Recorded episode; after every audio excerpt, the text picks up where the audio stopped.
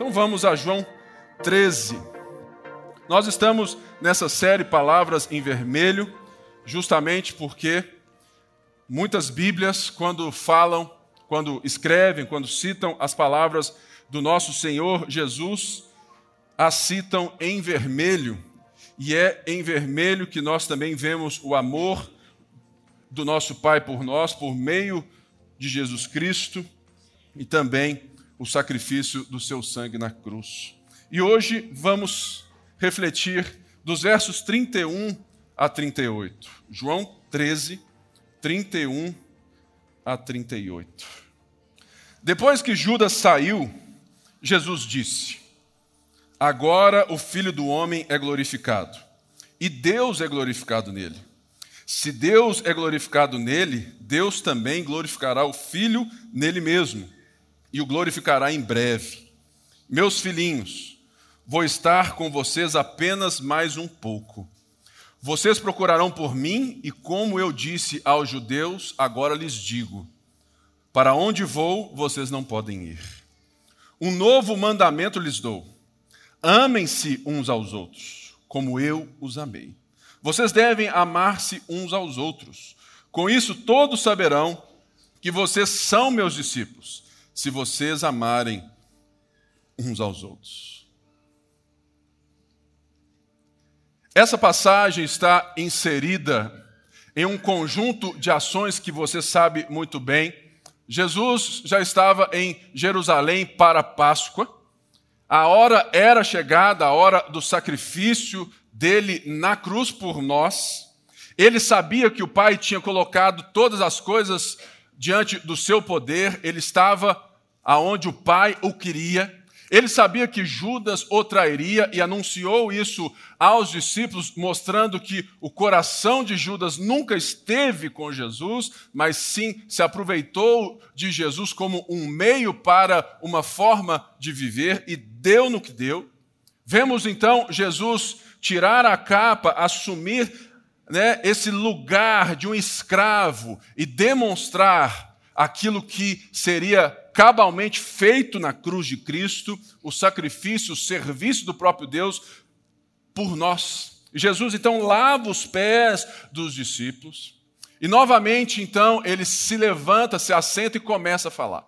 A primeira coisa que ele fala está anterior a esses versos lidos, é sobre a traição de Judas, e ele chama Judas novamente à consciência, mostrando para Judas que quem estava no controle da situação e quem conhecia Judas melhor de, que o próprio Judas era Jesus, e ele, de alguma forma, chama Judas à consciência, e Judas escolhe o caminho e faz o que faz.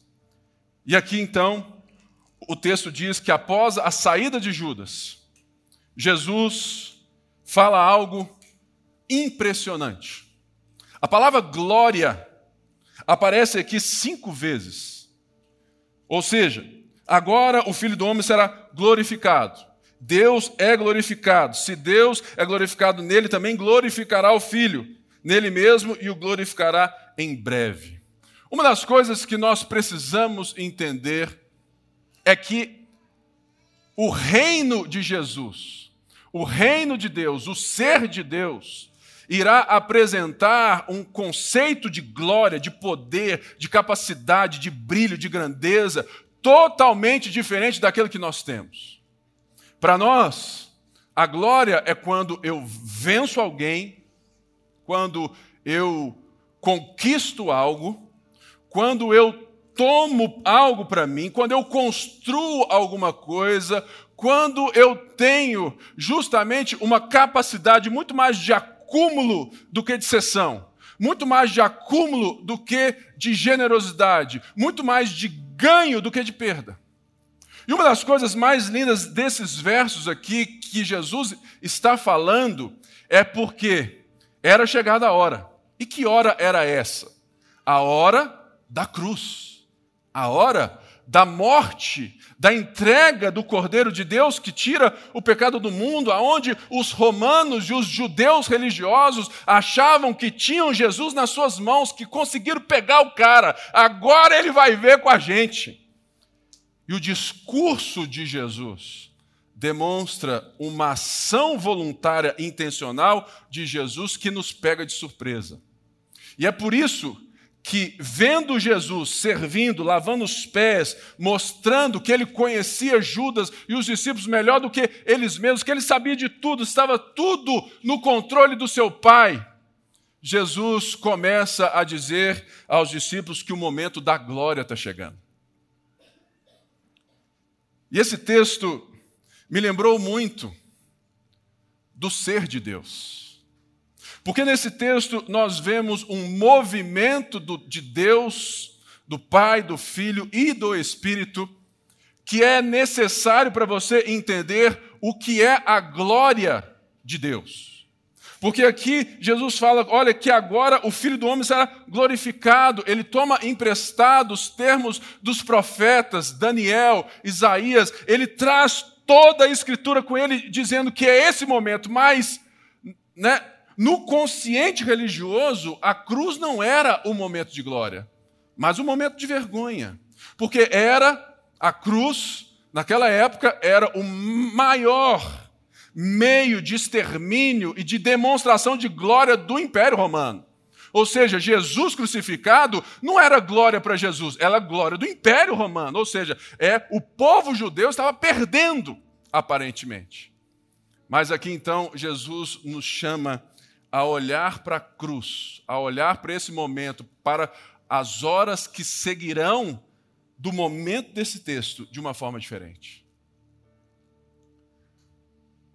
Porque o mais glorioso não é aquele que é fraco e consegue ser forte, não é aquele que é pobre e consegue ser rico, não é aquele que é menor e consegue ser maior. Isso é o nosso tipo de glória o vencer na vida.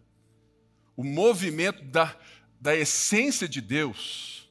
Porque se você pega toda a Bíblia, você vai ver Deus se movimentando de forma humilde, graciosa e justa para restaurar a humanidade. Certo?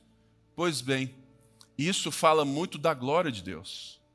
Pense bem, o ser humano foi criado à imagem e semelhança de Deus, não foi? E a imagem e semelhança, o ser humano tinha o quê? Características. Ele se parecia, ele tinha atributos, ele tinha coisas que eram do próprio Deus. Para quê?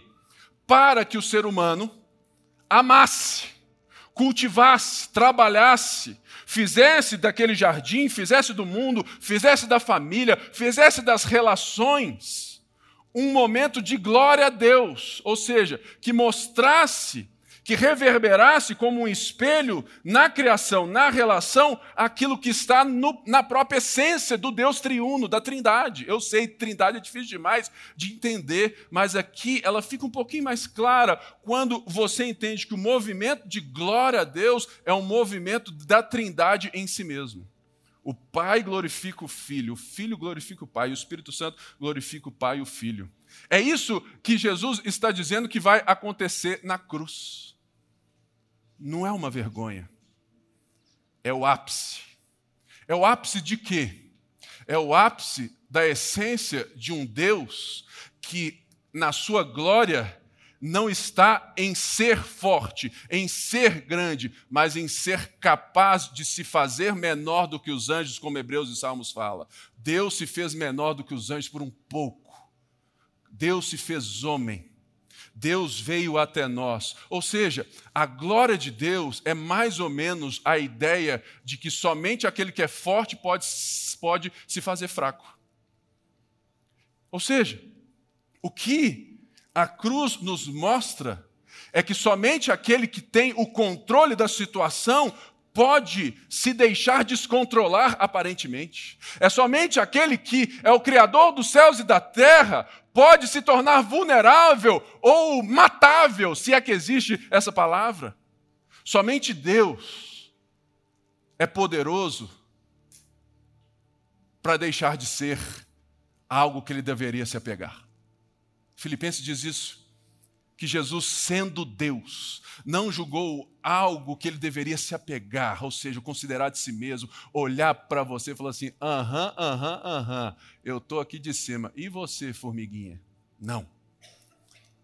Jesus diz que o Filho do Homem é glorificado porque o movimento da cruz é justamente aquilo que um pastor muito famoso e reconheceu o seu erro disse: que o ser humano é, é o alvo do. Né, é, o, é, é o centro do coração de Deus. Aonde, como se nós fôssemos o ponto fraco de Deus.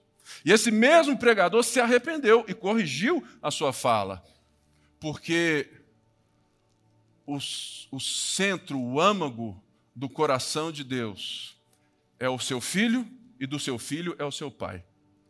O que Jesus está dizendo aqui é: chegou a hora, papai, que eu vou realizar aquilo que o Senhor me pediu, aquilo que eu nasci para fazer, aquilo que eu vim fazer. Os milagres, tudo isso era sinal.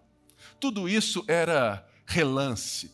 Sabe, o coxo andar, o cego enxergar, o morto ressuscitar, ó, isso era pequeno à luz da magnitude, da beleza, do poder do Cristo crucificado. É esse ponto que torna o cristianismo totalmente diferente de qualquer religião.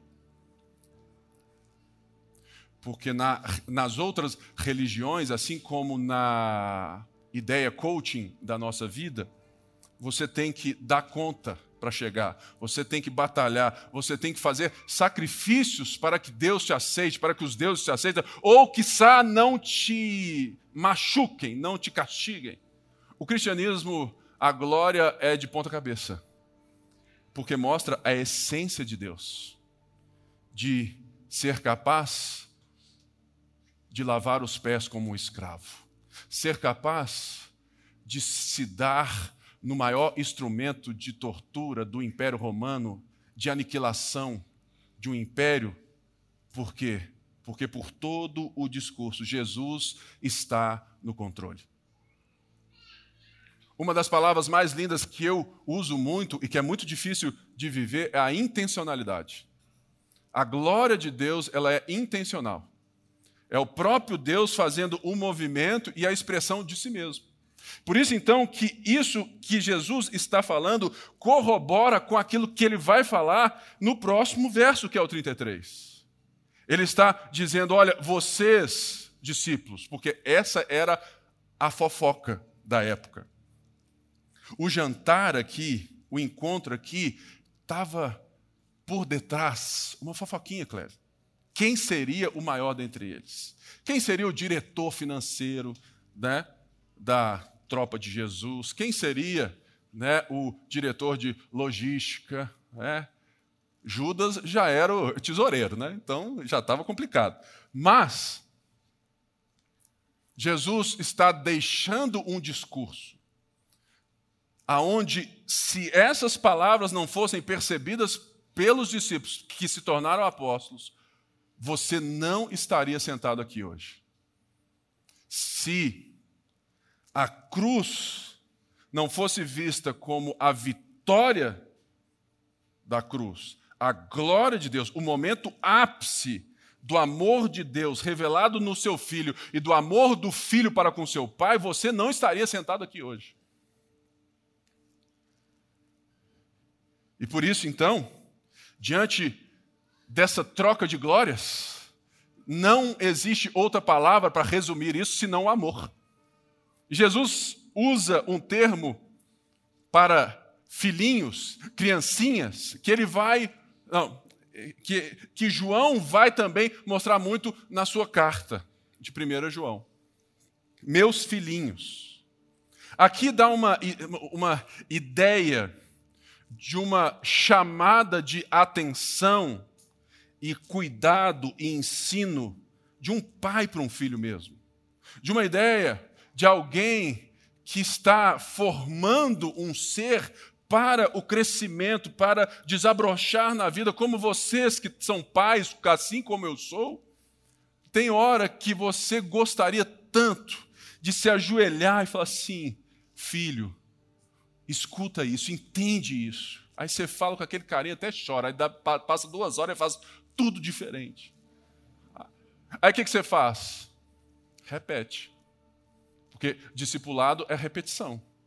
É por isso que você vai ouvir as mesmas pregações várias vezes. Ou vocês não se lembram da história de um pastor?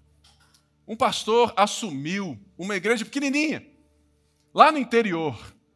A igreja não estava muito bem, chamaram outro pastor, batista e tudo mais. Chegou lá, Clé, de ternão, bonitão pastor, mais velho assim, tipo, tipo eu, tá bom? É, e ele chegou, a paz, a graça e a paz, né? Porque a igreja batista, a graça e a paz do nosso Senhor Jesus Cristo, porque paz do Senhor é coisa de assembleano, né, Cléber? Então, a graça e a paz, né?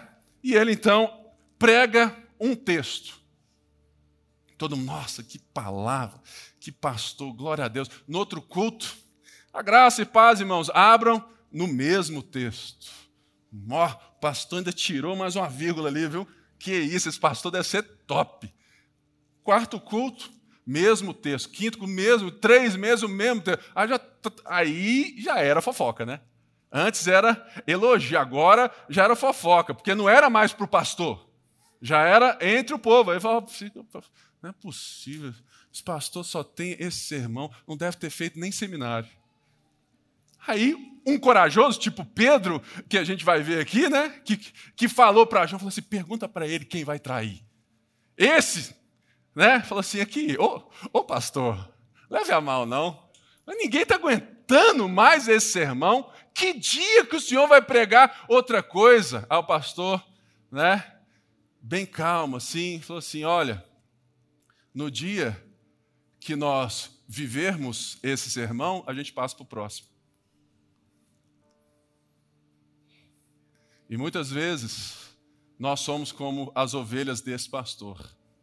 A gente quer que o Pipe tire né, uma palavra do grego daqui, aplique para mim, que você fala assim, nossa, pelo amor de Deus. Irmãos, a única coisa que eu quero é que você saia daqui e fale assim, nu, que texto, que Jesus é esse, que Deus é esse. E não falou assim, nossa, o Pipe pregou demais hoje. Nossa, hoje o Pipe estava difícil, hein? Irmãos, porque é assim, todo pregador é assim. Tem dia que é um azogue. Mas se você se ater ao texto, assim, ó, glória a Deus pela palavra. Diante disso, então, Jesus, ele dá essa ênfase. E ele fala assim: Olha, eu vou estar com vocês apenas mais um pouco, porque ele já estava apontando para a morte e ressurreição. Vocês procurarão por mim, e como eu digo aos judeus, agora lhes digo: para onde vou, vocês não podem ir. Porque havia essa expectativa de Jesus ser o Messias, e essa expectativa do Messiado de Jesus não cabia uma ideia de Jesus morrer e ir embora. Não cabia. Eles seriam para sempre a tropa de Jesus os soldados de Jesus, os discípulos de Jesus, eles seriam aqueles que estariam com Jesus o tempo todo. Mas agora então, ele fala algo que deve ser importantíssimo para mim e para você. Amem-se uns aos outros. Eles falam assim: ah, isso aí eu já sei, Levítico 19, 18. Decorei na minha infância, filhinhos. E ele muda. Ele diz assim: Olha, um novo mandamento lhes dou. Amem-se uns aos outros como eu os amei. Vocês devem amar uns aos outros. Jesus então explica qual é a nossa maneira de refletir a glória que o Pai, o Filho e o Espírito concederam a nós. E é por isso que o D.A. Carson vai explicar um pouco sobre isso antes de entrarmos no amor em si, aonde ele diz assim que a glorificação da palavra encarnada, que é Jesus, o verbo que se fez carne, ocorre não em uma manifestação espetacular de luz ofuscante, mas na matriz da existência humana. Ou seja, a glória de Deus aparece na criação de Deus. Agora, levando ao ápice um tema desenvolvido por todo esse evangelho, o evangelista deixa claro que o momento supremo de autorrevelação divina, o maior momento de glória manifesta, foi na vergonha da cruz. E diante disso, então, Ele fala: amem uns aos outros. Por quê? Aquilo que Jesus está dizendo tem duas características importantíssimas para mim e para você. A primeira é a imitação. Tá, pode passar, por favor. E a segunda é a apologia. Essas duas palavras fazem parte daquilo que Jesus falou, porque ele ia embora. Jesus está dizendo: olha, agora quem representará a glória de Deus, a mim, são vocês. Por isso, o primeiro ponto, assim como eu demonstrei por todo esse tempo, lavei os pés de vocês e disse para vocês lavarem os pés uns dos outros, eu estou dizendo, amem uns aos outros como eu os amei. É uma condição.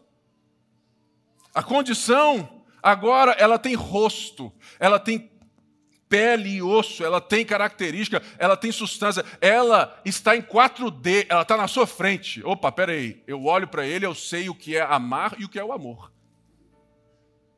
Não é algo que eu posso imaginar, mas é algo concreto, que tem a ver com aquilo que ele fez por nós, sendo quem ele é.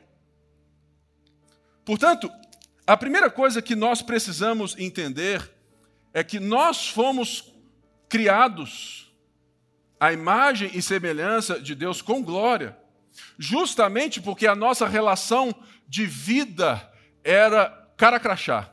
Olhava para Deus, olhava para mim, olhava para Deus, olhava para mim. Ou seja, eu olhava para Deus, eu enxergava mais de Deus e mais de mim. Eu me conhecia. É por isso que Paulo aos Coríntios fala: olha, a gente conhece em parte, em parte a gente profetiza mas ele nos conhece plenamente e um dia nós o conheceremos como ele já nos conhece. Então, a relação que Jesus está falando do amor, ela tem esse retorno por causa da cruz, da glória da cruz e da ressurreição, ela tem um retorno. Fala assim: olha, se vocês quiserem amar uns aos outros, vocês têm que me imitar. E essa mímese, essa imitação, não é uma chacota igual a gente vê lá nas vídeos, né? Que tem alguém, aí fica igual, andando. A pessoa vira, a pessoa vira, não. É uma imitação de vislumbre, de deslumbre, de busca, de fome, de falar assim: eu quero ser como ele é. Eu quero fazer o que ele faz, eu quero caminhar como ele, eu quero olhar a vida como ele, porque eu entendi o que ele fez por mim. Então, todos nós aqui temos essa ideia do amor como um sentimento, mas não, amor, ele requer uma imitação. Porque assim como o ser humano foi criado para refletir a glória de Deus nas suas ações, agora novamente o ser humano, ele pela obra da cruz, ele ganha a possibilidade e você tem isso porque você nasceu de novo, e eu tenho isso porque eu nasci de novo em Jesus. Nós temos o Espírito Santo, e é o Espírito Santo que nos provoca esse novo olhar da vida. Porque não existe amar a Deus se o próximo é descartado. Porque a maneira fundamental que você foi criado para viver para demonstrar a Deus, para imitar a Deus, para refletir a Deus, é a sua ação diante do próximo, diante do outro, diante da criação. Então, se você ama a Deus e distrata o próximo, e subjuga o próximo, oprime o próximo, você não ama a Deus. E ponto final. Por quê? Se você não ama quem você vê, quanto mais a quem você não vê. O João está falando isso nas suas cartas. Mas ele fala algo que só será capaz se a gente assumir essa ideia de imitação. Imitar a Cristo. Imitar a Deus. É por isso que é estranho para um cristão, e isso é importante para mim e para você, que você, sendo cristão, viva uma vida a partir dos seus próprios prazeres. Você faz o que você acha melhor para você. Você escolhe aquilo que é o melhor para você. E você enxerga a vida justamente diferente dessa relação. O cristão é aquele que consegue agora, pelo poder do Espírito, olhar como Deus olha. E como que Deus olha? Ele olha, primeiro, com amor, que é o que? Antagônico, não ao ódio, mas ao medo. O João fala: o verdadeiro amor lança fora todo medo. Porque o medo é justamente essa paralisação que você, em, em, um instante, pensa em você mesmo. Será que eu vou dar certo? Será que Deus vai estar lá mesmo? Será que eu vou lá para o Canadá e vou chegar lá e vai dar certo? Vai dar certo, com muito problema, mas vai dar certo. Ou você acha que os problemas não formam o caráter do cristão? É? Vai ter umas turbulências, mas é só confiar. Porque ele falou que está lá, ele falou para você ir. Então, nesse sentido, a gente precisa entender que o verdadeiro amor, o contrário de amor, não é ódio, é medo. Porque o medo é aquilo que eu tenho, que eu sinto quando eu penso em mim mesmo primeiro. Mas se eu penso naquilo que Cristo fez, eu me jogo em Cristo porque o mérito é dele, ele que faz, ele garante, ele está na frente, ele está em mim e ele quem diz que eu sou. Entende? Então, a antítese do amor é o medo. Ou pode ser também daquilo que é que provoca esse medo é o ego, é o eu, é o self. Quando eu me relaciono com Deus a partir de, de mim mesmo, eu vou sempre ter medo, porque eu vou sempre me colocar anterior à relação. E aí é impossível amar. Mas quando a gente consegue, então, imitar a Deus, a gente vai nesse processo de transformação. E tem algo que Jesus está dizendo aqui que o Francis Schaeffer fala acertadamente: que a apologética do nosso mundo não é nada senão a forma como amamos uns aos outros, a qualidade do nosso amor. Por quê? Porque ele fala aqui mesmo, olha só, no verso 35: Com isso todos saberão que vocês são meus discípulos, se vocês amarem uns aos outros. Ou seja, a imitação, ela não é apenas uma forma de ser, é uma forma de demonstrar. Apologia aqui é, é justamente a palavra grega né, de defesa, de convencimento, de, de de, de anúncio de provas, de provar quem é, fazer apologia, pregar o evangelho. É por isso que todo cristão, ele não pode ter cerceado a sua capacidade de pregar que, que Jesus veio para salvar outras pessoas, porque sim, nós vivemos para isso. Mas, aí que está o problema. Por quê? Quando a gente não imita, a gente compara. E quando a gente compara, a gente segrega. E quando a gente segrega, a gente deixa de ser. E quando a gente deixa de ser, o mundo olha para nós e fala assim: eles não são. Aí é o problema. Talvez você está aqui me ouvindo e falando assim, viu? Meu marido não me ama minha esposa, meu amigo, minha mãe, meu chefe. Você está só olhando para fora, achando culpa em todo mundo. Pois é, você não entendeu nada que eu preguei então. Porque tudo o que Jesus está dizendo é para olhar para dentro. Se eu sou chamado a amar o ao outro, eu não dependo do amor do outro, porque Cristo já me amou. Logo, eu penso na forma que eu estou amando primeiro. Ah, meu marido isso, minha mulher aquilo. Peraí. Beleza, vamos encontrar uma DRzinha, resolver isso, diálogo. O problema existe, é real e pode e deve ser dialogado e consertado. Arrependimento, beleza. Mas todo cristão, ele entende que por causa do amor de Deus, o problema sempre primeiro pode estar em deixar o Espírito sondar o nosso coração. Porque você colocar a culpa no outro primeiro é o que? Amor ou medo? É medo. Mas quando eu, mesmo sabendo da realidade de um problema, eu pergunto, Deus, o que, que eu estou fazendo? Abre o meu coração. Mostra. Aí eu vou entender aquilo que Jesus fez, porque Jesus lavou o pé de pecadores, Jesus morreu por pecadores, Jesus morreu por nós, quando nós não tínhamos nada para dar para Ele, porque nós estávamos mortos nos nossos pecados e delitos, por isso a relação do amar como eu vos amei precisa estar como Ele nos amou. É difícil, mas a gente chega lá. E portanto, você sabe de várias coisas do porquê o mundo não reconhece a Jesus. E são coisas importantes, reais, mas nessa ótica, qual é o primeiro pensamento que nós, como igreja, deveríamos ter? Que é uma realidade. Que o problema que o mundo não reconhece a Jesus porque o mundo não vê em nós, na qualidade das nossas relações, o Jesus que a gente prega. Pum, acabou.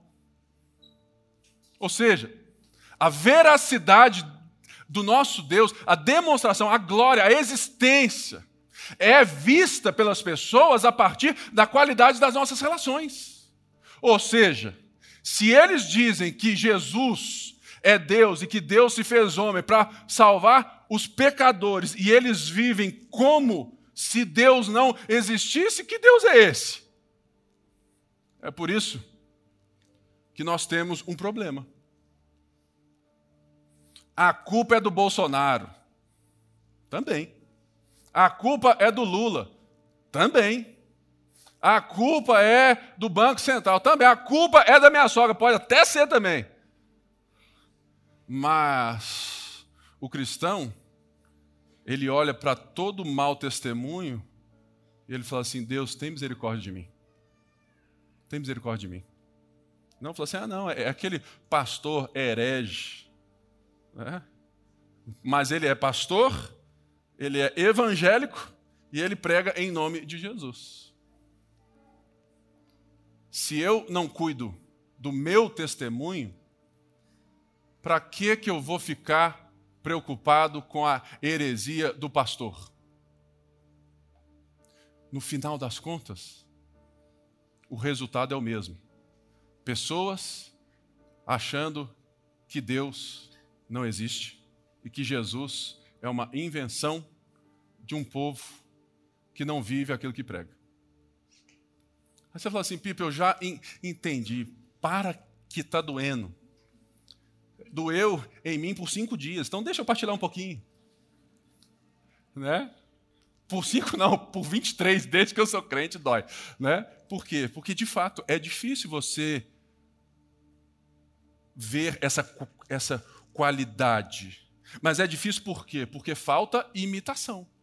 Então, uma é sine qua non, uma colabora com a outra. E eu até escrevi essa frase: Amar como Jesus nos amou restaura uma relação né, que é de imitação, mimética, olhar e ser, que fomos criados para viver antes da queda. Isso é a redenção da essência. Ou seja, nós agora fomos restaurados por Jesus para viver a vida conhecendo a Deus e conhecendo a Deus, nos conhecendo, para a gente dar sentido a isso ao mundo. E é por isso que a igreja é apologética para o mundo. Nisso saberão que sois meus discípulos, se amados uns aos outros. A gente tem que estar mais preocupado é com quem está do seu lado do que quem está lá fora, porque a qualidade da sua relação com quem está do seu lado vai alcançar quem está lá fora. E mesmo que ele não glorifique a Deus, que ele não aceite a Cristo, ele viu, mas ele negou.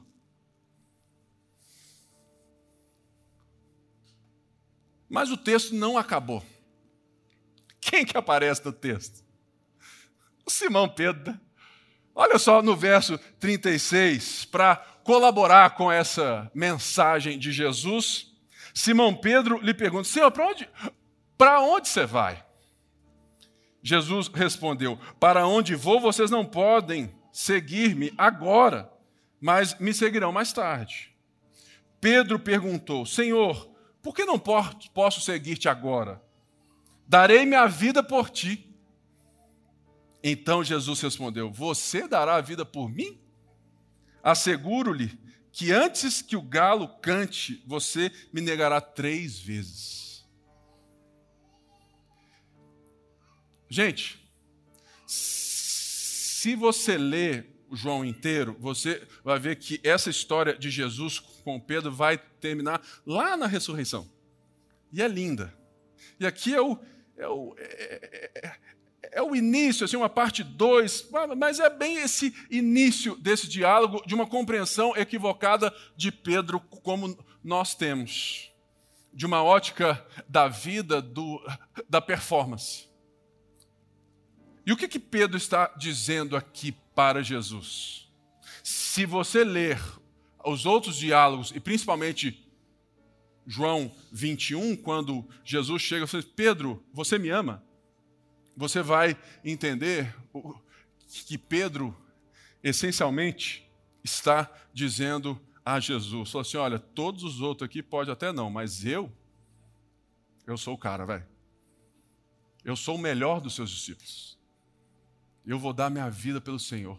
O Senhor está com o cara certo. Eu sou o melhor segurança, o melhor guardião. Ó, o Senhor não vai morrer, porque eu estou aqui. Né? Aí lá do fundo entra a, aquela música, Amigo, estou aqui, né? O fundo musical da pregação, Toy Story. E Jesus olha e fala assim: você vai dar a vida por mim? Essa pergunta ecoa na essência da religião. Você acha mesmo que pode fazer tudo isso para me merecer? Para ser melhor do que os outros? Ô Pedrão, ainda hoje, você vai me amaldiçoar, porque é isso que Pedro fez quando você vê o encontro de Pedro negando Jesus. Não foi só um sim, não, não conheço, não. O termo ali da última resposta é um termo que, que Pedro usou palavras pesadas.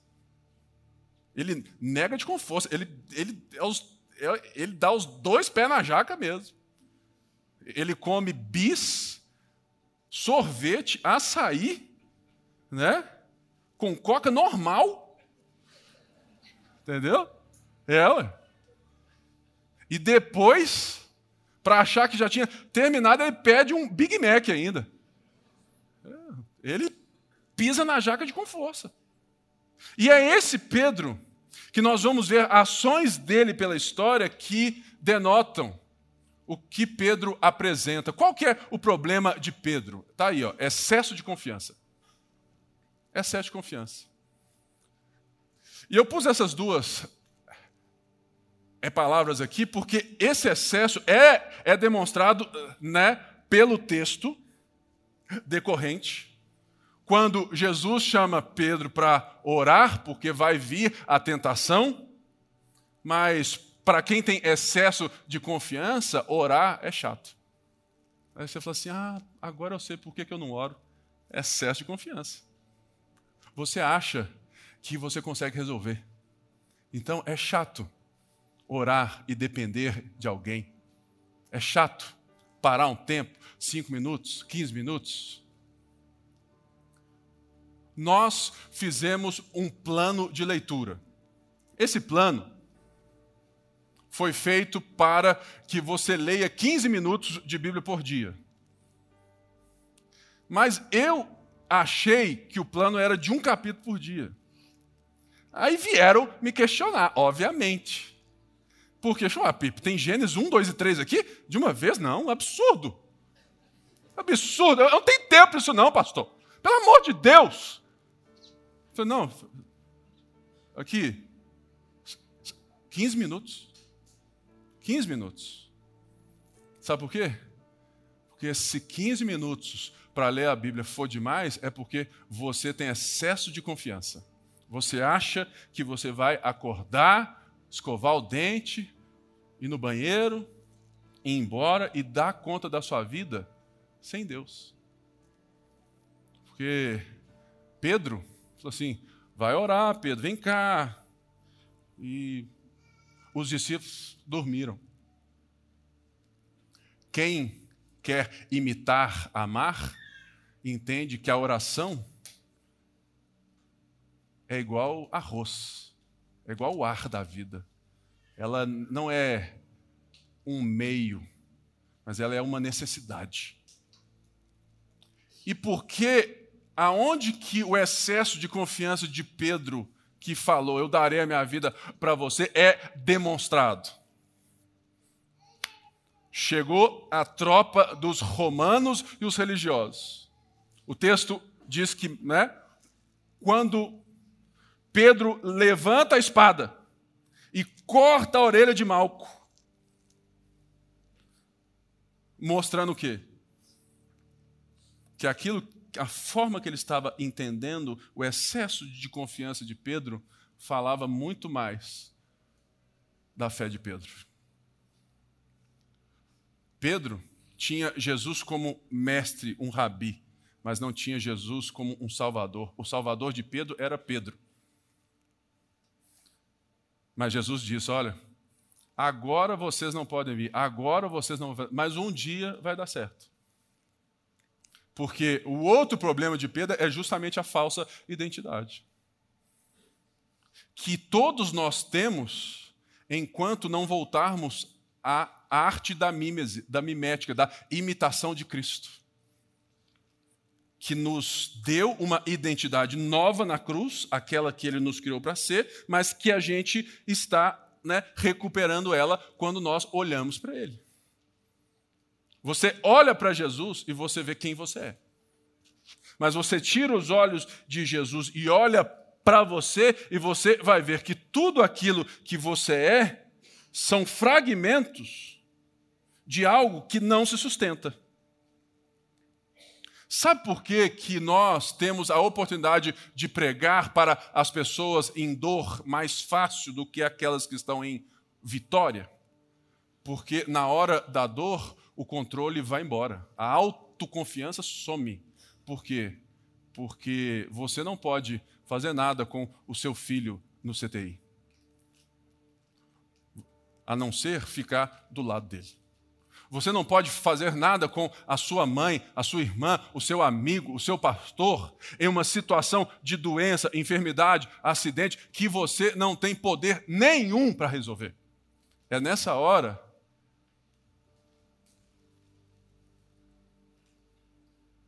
que a ficha cai.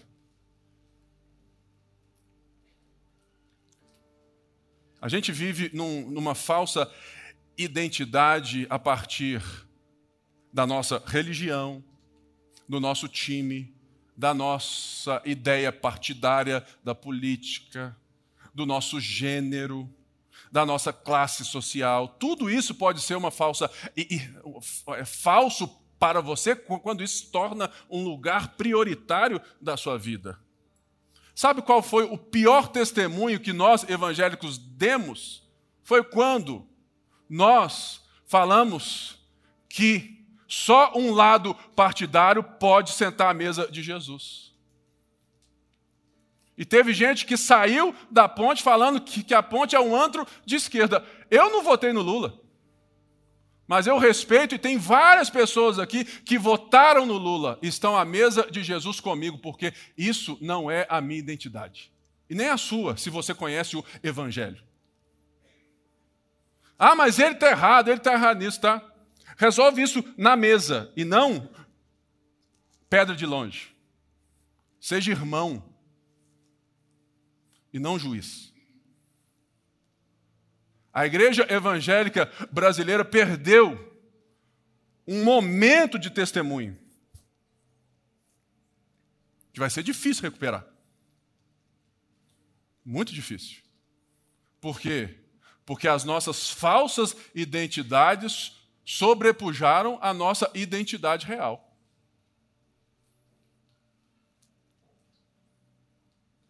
A gente tem que lidar com isso. Portanto,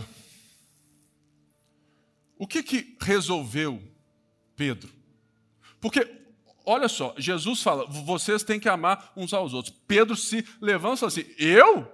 Eu não vou amar esses caras, eu sou melhor que eles. É isso que, que rolou. Senhor, eu vou dar a minha vida por ti. Eu não sou, eu não sou como esse que, que, que acabou de sair. E Pedro diz, hum, se não fosse eu, hein? Seria igual.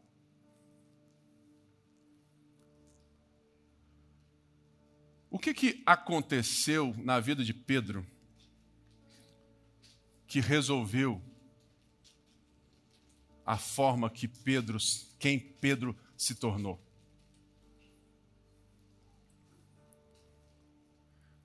O arrependimento. O arrependimento. Você tem esse cálice aqui? E se você pegou esse cálice é porque você disse: Eu não tenho força. Eu não consigo sozinho. Eu não tenho controle. Eu preciso de um Salvador. Mas se você não pensa assim, devolve o cálice. Pedro estava dizendo: Jesus, isso aqui não precisa acontecer. Eu vou dar a minha vida pelo Senhor. Ou seja, Pedro enxergava a glória totalmente diferente da glória da própria essência do próprio Deus, que é o amor, o se doar entre as pessoas da própria Trindade. Portanto, o que fez Pedro se tornar um apóstolo, um líder da igreja? O que fez Pedro ouvir essas palavras de Jesus aí em João 21, 16. Novamente, Jesus lhe disse: Simão, filho de João, você me ama? Pedro respondeu: Sim, Senhor, tu sabes que te amo. Disse Jesus: Pastorei as minhas ovelhas. O que, que Jesus está dizendo a Pedro e dando a Pedro? é que depois que Pedro nega Jesus, e, e, Jesus vai ao encontro de Pedro, e Pedro encontra o arrependimento, Pedro agora pode liderar.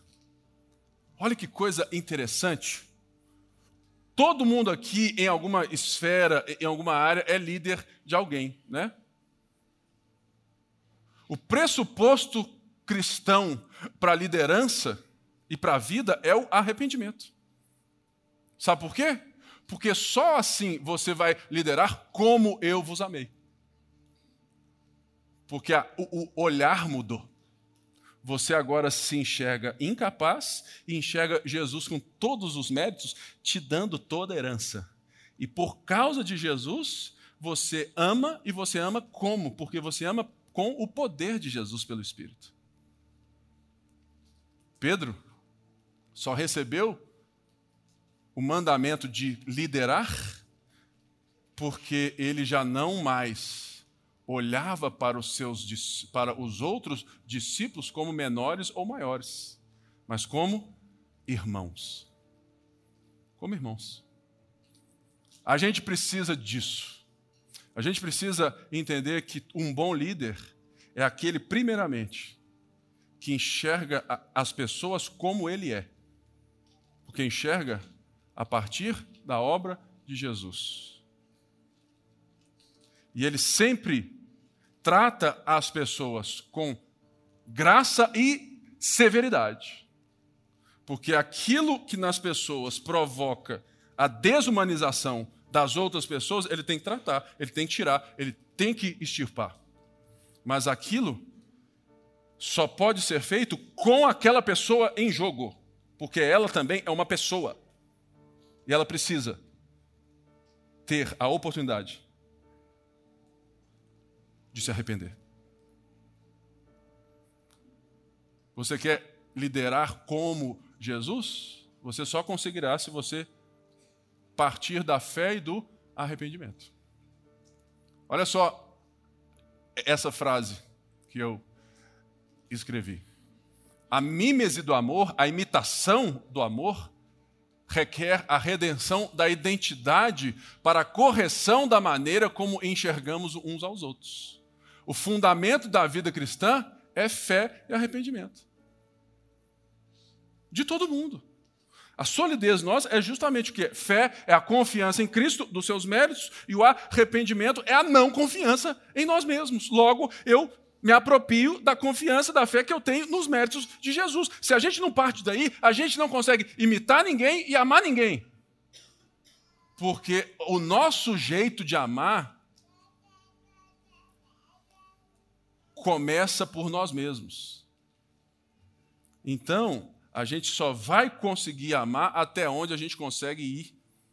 E a gente não consegue ir muito longe. Porque a gente vai sempre pensar em quem? Em nós mesmos.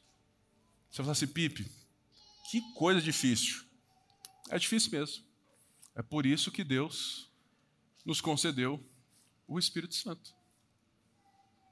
Ou você acha que você foi deixado ao léu para conseguir isso tudo? Não, foi não.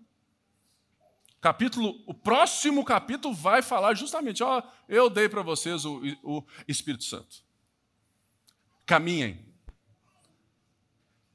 e para então a gente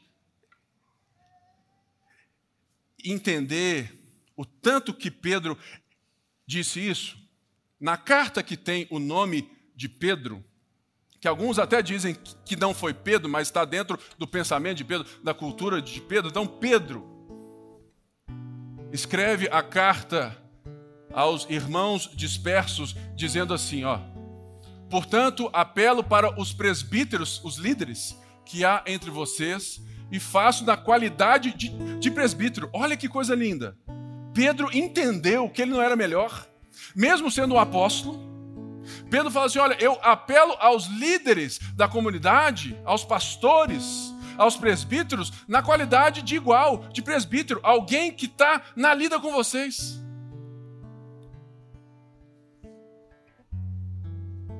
Alguém que testemunha dos sofrimentos de Cristo como alguém que participará da glória a ser revelada.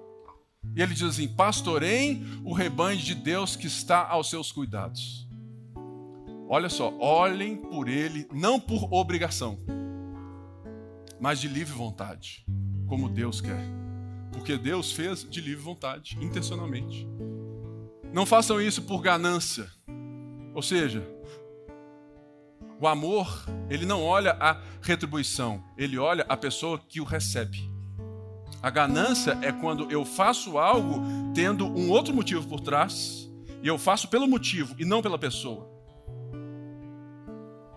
E deixa eu te dizer, é possível ser pastor assim, por ganância, mesmo não querendo. Mas tem dia que se você não lembra de tudo isso, da gratidão, você faz só porque é o seu trabalho. É possível. É possível ser um médico por ganância, é possível ser uma mãe, um pai por ganância, é possível ser qualquer coisa por ganância, porque é possível, porque o ser humano sempre enxerga um outro alcance além do ser humano. O que Jesus está dizendo ao lavar os pés, ao morrer na cruz, ao nos trazer a essa nova vida, é a inversão. Faça as coisas para o ser humano e não use o ser humano para as coisas. Por isso que Pedro diz: olha, pastoreiem o rebanho de Deus, cuidem das pessoas por livre vontade, cuide porque você me ama, cuide por gratidão. Cuide por arrependimento, cuide por fé. Porque até mesmo essas pessoas não te darão a retribuição. Se você não liderar qualquer coisa da sua vida com a retribuição em Deus, você vai se frustrar. Em algum momento. Não façam isso por ganância, mas com desejo de servir. E a imagem que a gente lembra é qual? João 13. Jesus lavando o pé de Pedro. E Pedro falou assim: O senhor não vai lavar meu pé? Ele falou: Se eu não lavar seu pé, amigão, vou... nós não temos nada. Então, lava tudo, senão. Eu só preciso disso agora. E depois ele fala: Eu vou dar a minha vida por ti. Não, eu vou dar a minha vida por ti. Por isso eu quero te convidar a ficar de pé pegar aí o cálice e o pão.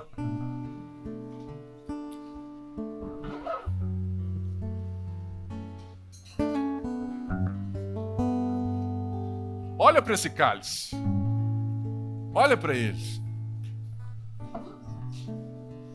Talvez aquilo que eu disse hoje deu a esse cálice um outro sentido para você. Ou talvez você, ciente de todo o sentido que esse cálice tem, ao olhar para ele hoje, você se alegra.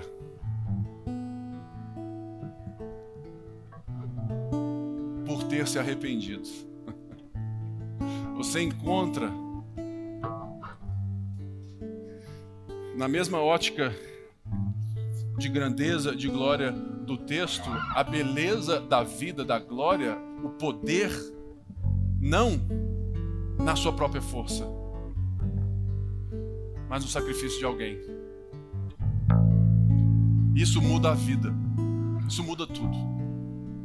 Por isso eu quero te, te pedir que por 20 segundos feche os seus olhos e em silêncio deixe que o Espírito Santo sonde o seu coração.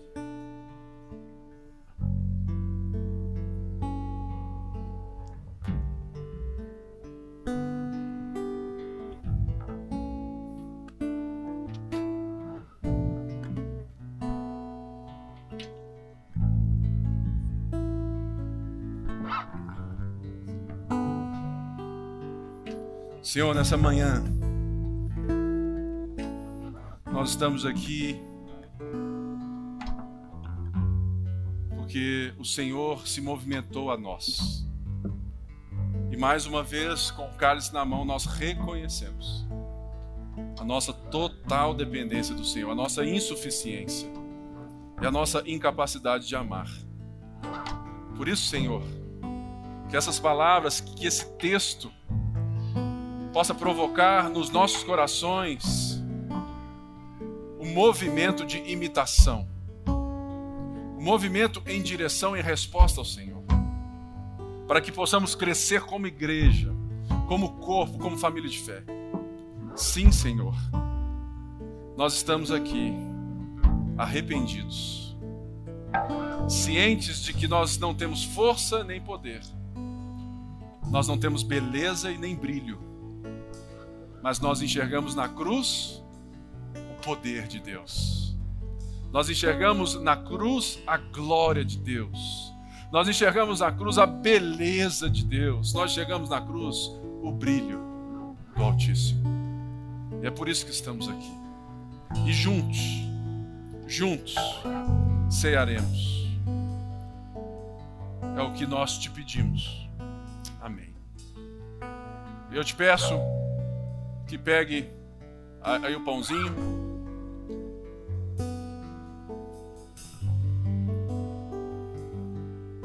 Jesus, nesse mesmo dia, nesse mesmo jantar, disse: Ele pega o pão e fala assim: Esse é o meu corpo, que é dado em favor de vocês.